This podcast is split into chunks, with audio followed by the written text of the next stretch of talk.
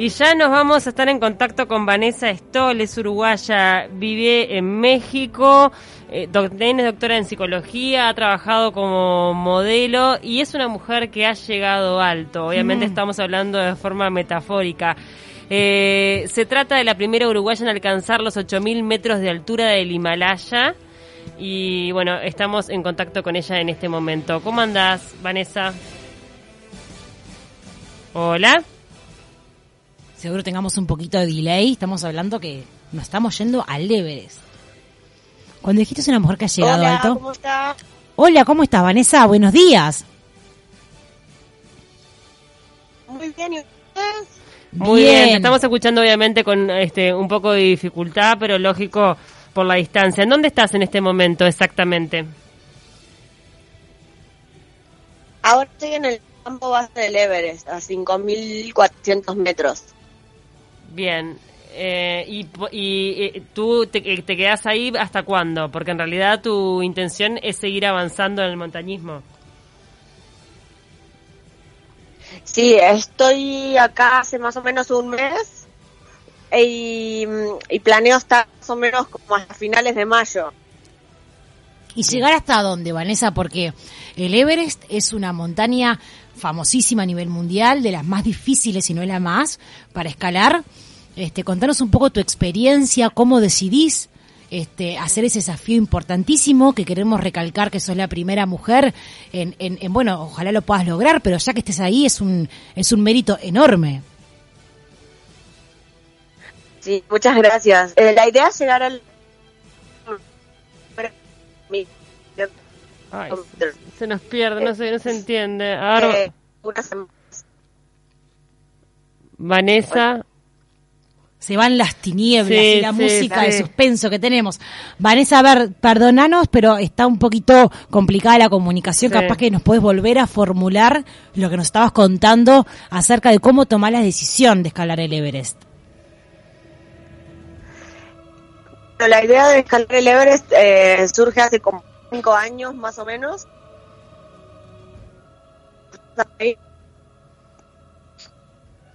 Hola. Hola, sí, se, está cortando mucho. Nos comentabas que hace cinco años que surge esta idea, plantearte este desafío, este objetivo. Vanessa, se nos corta. No, la verdad es que en realidad sabíamos que iba a ser un desafío esta entrevista por, por la distancia, por la, conexión. Por en este momento son las 20 horas allá, donde está ella.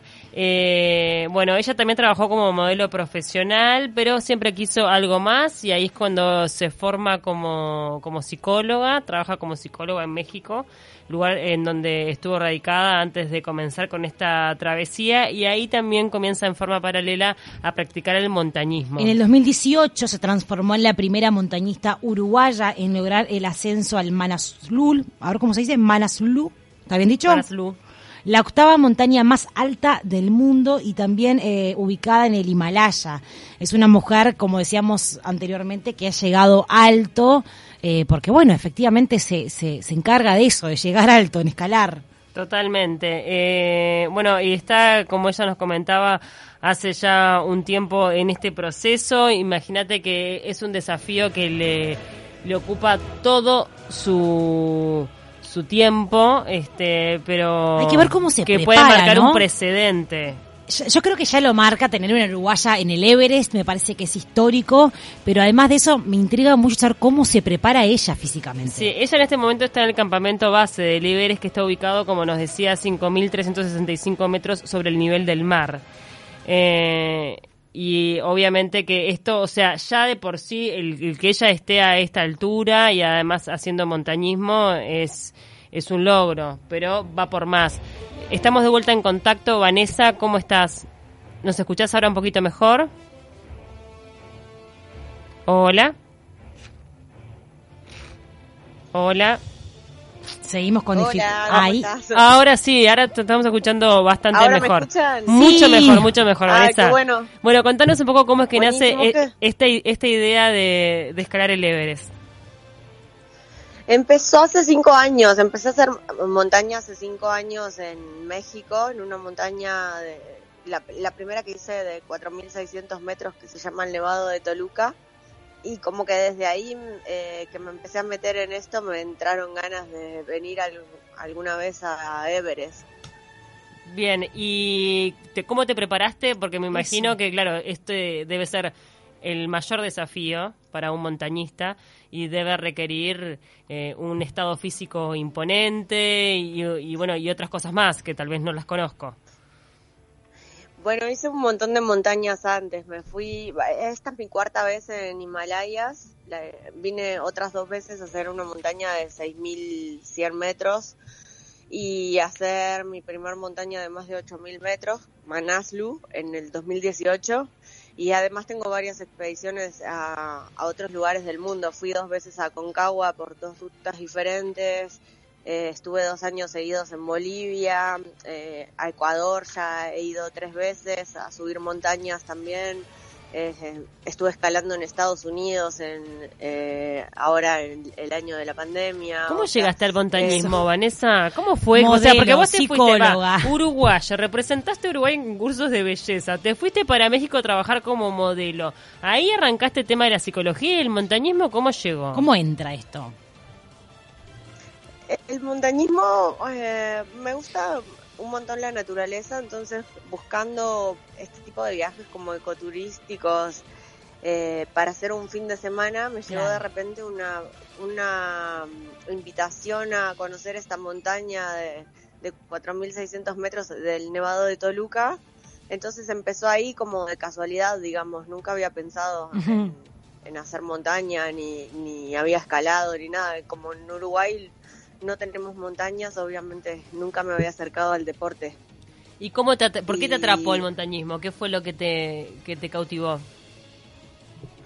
Desde la primera me encantó y como que cada vez me fui poniendo retos más grandes y, y nada, hasta llegar hoy acá. Vanessa, contanos un poco del Everest, qué se ve, qué se siente, la temperatura, los desafíos diarios con los que te enfrentás, cómo te alimentás.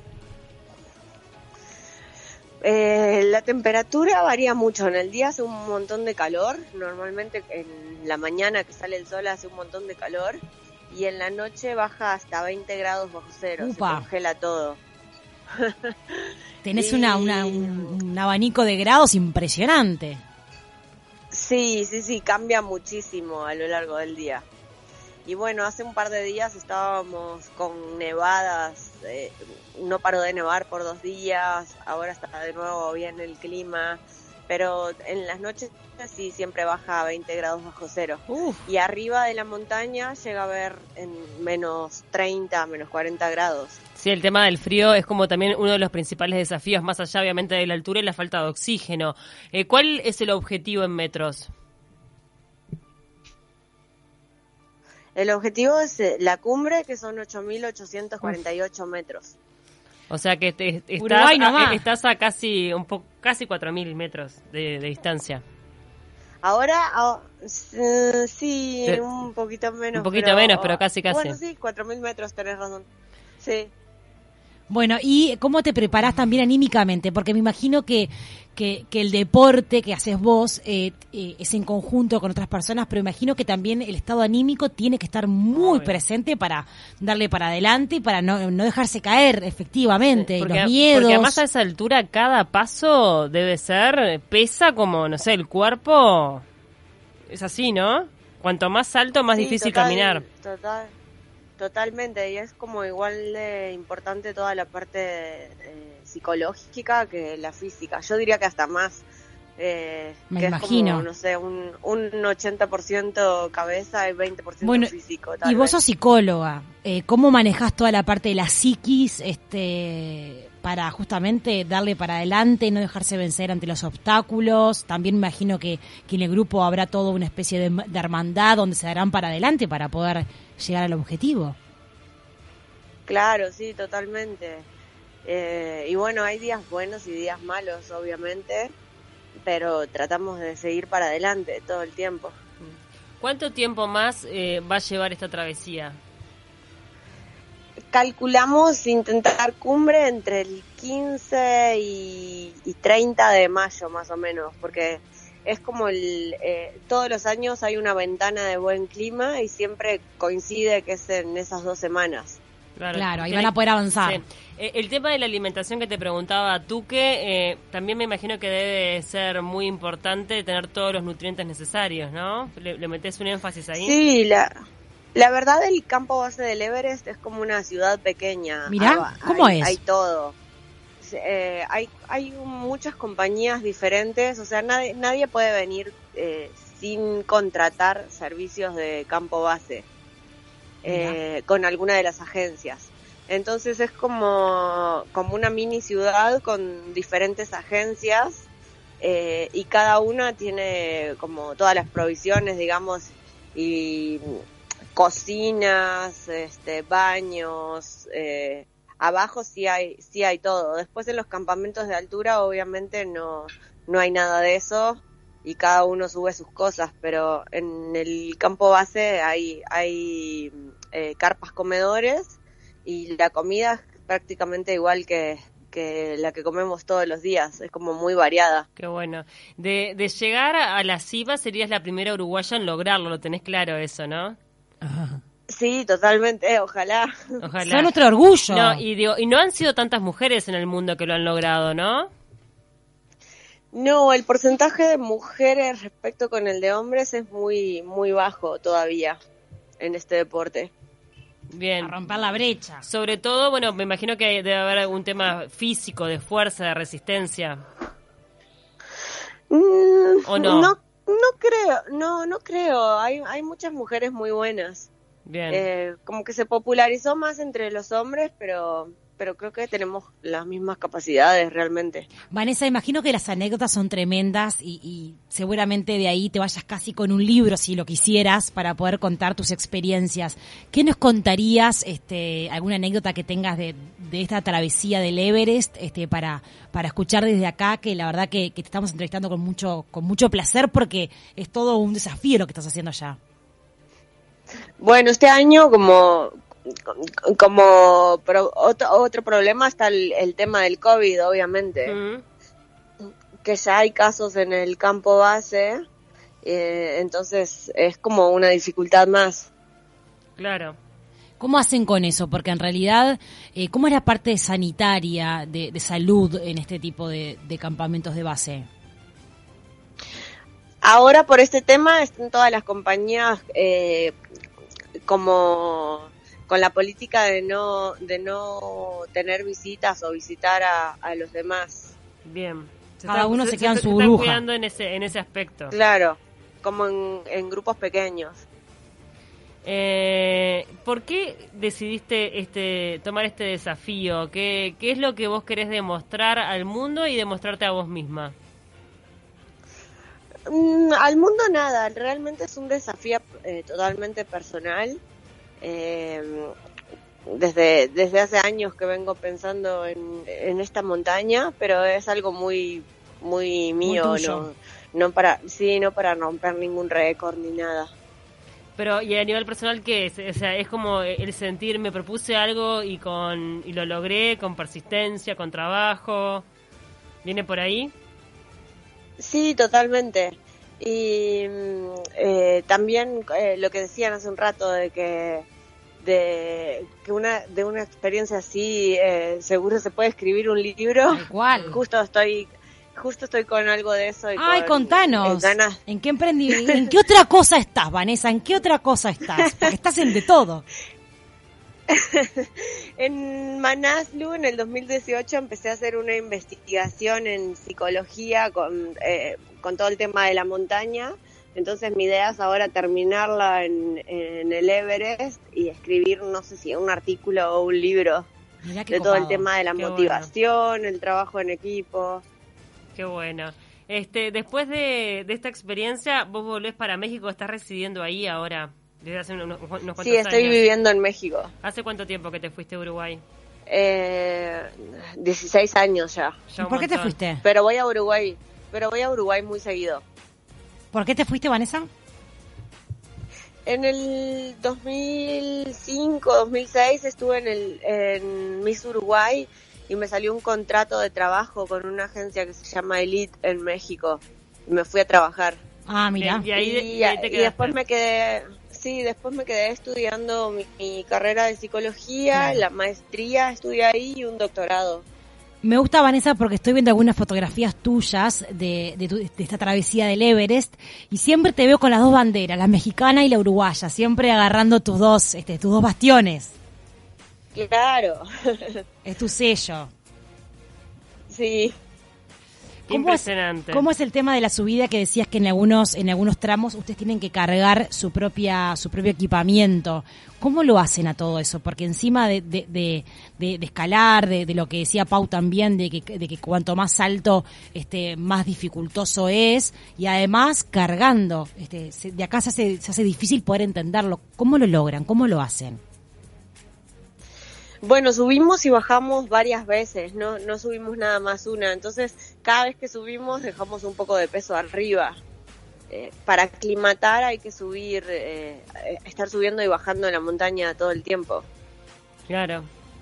Este, y, me imagino que también se debe armar equipo, eso que decías, ¿no? Se aprende mucho de, de, el ayudarse uno a otros.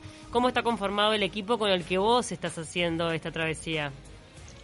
Eh, bueno, estoy en un grupo de gente de 12 personas, pero cada uno sube en realidad a su ritmo. No, no subimos los 12 juntos, digamos. Claro, no, pero me eh, imagino que también pero están todos atentos a si llega a pasar algo con alguien, ¿no? Hay como una, ah, especie sí, claro, ya estamos todo el tiempo comunicados por radio, de todas maneras, al campo base. está el apoyo, sí, de todo el grupo. ¿Personas de qué, de qué procedencias están en tu grupo? De todos lados, hay de Canadá, de, mm, de, Ecuador, de Argentina, Estados Unidos. Creo que somos eh, 15 nacionalidades diferentes en, en, mm. toda la agencia. Independientemente de, obviamente, tener el estado físico, el conocer de montañismo, el tomar esta decisión, también hay un costo que vos tenés que cubrir, más allá de lo que son los pasajes. Recién hablabas de que tenés que eh, contratar estos paquetes turísticos dentro de, de, la base, eh, también pagarle a algunas personas que a veces puedan ayudarlos a subir determinadas cosas. ¿Es costoso eh, hoy por hoy decir quiero lograr esto? Sí, sí, es caro. El costo puede ir de 30 mil a... No, hay de todos los... sí, todo, tipo de precios, pero de pero de 30 mil a 150 mil dólares capaz, dependiendo mm. de, los servicios que tenga la persona. Mira, o sea, vos tenés que... es caro, porque nada más el permiso... ¿Sí? Sí, nada más el permiso para poder subir el Everest cuesta 11 mil dólares. Ah, claro. Sí, sí, que claro, también se explotó turísticamente toda esa zona, en definitiva. Sí, sí, sí. Vanessa, caro. estoy viendo algunas fotografías. Este, ¿Has tenido alguna experiencia mística en, en, en, el, en la montaña? ¿Cómo eh, mística? Eh, ¿Alguna conexión? ¿Has tenido alguna sensación distinta? ¿Te has conectado eh, no sé, en otro plano, has tenido algún otro tipo de experiencia sensorial estando ahí, porque veo fotografías, veo atardeceres, veo amaneceres que son espectaculares y me imagino que también esto abre, este, te abre otro espectro, me imagino. Ah, bueno, obviamente, sí, sí, obviamente es un lugar como de conexión contigo mismo y con la naturaleza impresionante. Claro, este, ¿y te ha pasado algo a nivel físico? ¿Tuviste algún accidente escalando, independientemente de de, del Everest? No, por suerte no. O sea, alguna caída alguna vez escalando en, en roca, sí, pero nunca nada grave, realmente. ¿Y cómo, cómo acompaña la familia? Me imagino que queriendo saber, este, cuando llegas a la base, la conexión de saber que estás bien, cómo es un poco reportarte desde allá y también este, traer tus, tus historias, pero también la tranquilidad de la familia que todo, que todo sigue bien. Sí, por suerte el Everest, como decían ustedes recién, que, es una montaña que se volvió un poco comercial y, toda esa zona muy turística. Entonces, eh, eh, tengo la ventaja de tener internet acá en el campo base. Así que he estado comunicada todos los días, obviamente diciéndoles cuál es el plan, cómo vamos, si estoy bien y están menos preocupados. ¿Tu familia está en Uruguay? Mi papá y mis hermanos están en Uruguay y mi mamá vive en Estados Unidos con mi abuela. ¿Y acá de qué barrio eras? De Lagomar. Ah, de Lagomar, ah, la ciudad de la costa. Sí, de la ciudad de la costa. Qué bueno. ¿Y, siguen viviendo ahí tu padre, tus hermanos? Ah, por, la zona. viven, viven ahí todos. Qué bueno. Qué bueno. Este, ¿Y en México con quién vivís? ¿Vivís sola? Sola, sí. Bien, así que es, una etapa de la vida para dedicar a, cumplir metas este 100%. Sí, ahora estoy con el proyecto viendo si, si, si hago o no de subir las 14 montañas de más de 8.000 metros. Eh, así que bueno, esta sería la segunda. Tengo una pregunta que, que, que, me llega de un oyente. ¿Se sigue pasando eh, por un sector sobre una escalera de metal? ¿Eso sigue pasando? Sí, sí, sí, hay varias. ¿Eso cómo, cómo es? Porque la fotografía es una montaña, es un precipicio de metros impresionante y una persona pasando por una escalerita de metal o por una filita. ¿Cómo, haces eso, Vanessa? Explícanos, yo no, no me entra en la cabeza. Es que hay, hay una zona desde el campamento base al campamento 1 que se llama la cascada de hielo, que tiene un montón de grietas. Eh, esas escaleras que ven en las películas las ponen arriba de las grietas para poder pasar. Entonces en esas siempre hay muchas. Y ahí me imagino que te tenés que preparar para pasar por una escalera así, personalmente. Sí, estamos viendo las imágenes y... de no sé, por ejemplo. de, hecho, de, hecho, en el campamento base hacen entrenamientos con ese tipo de escaleras, porque hay mucha gente que obviamente les da vértigo. Por eso. les cuesta mucho trabajo.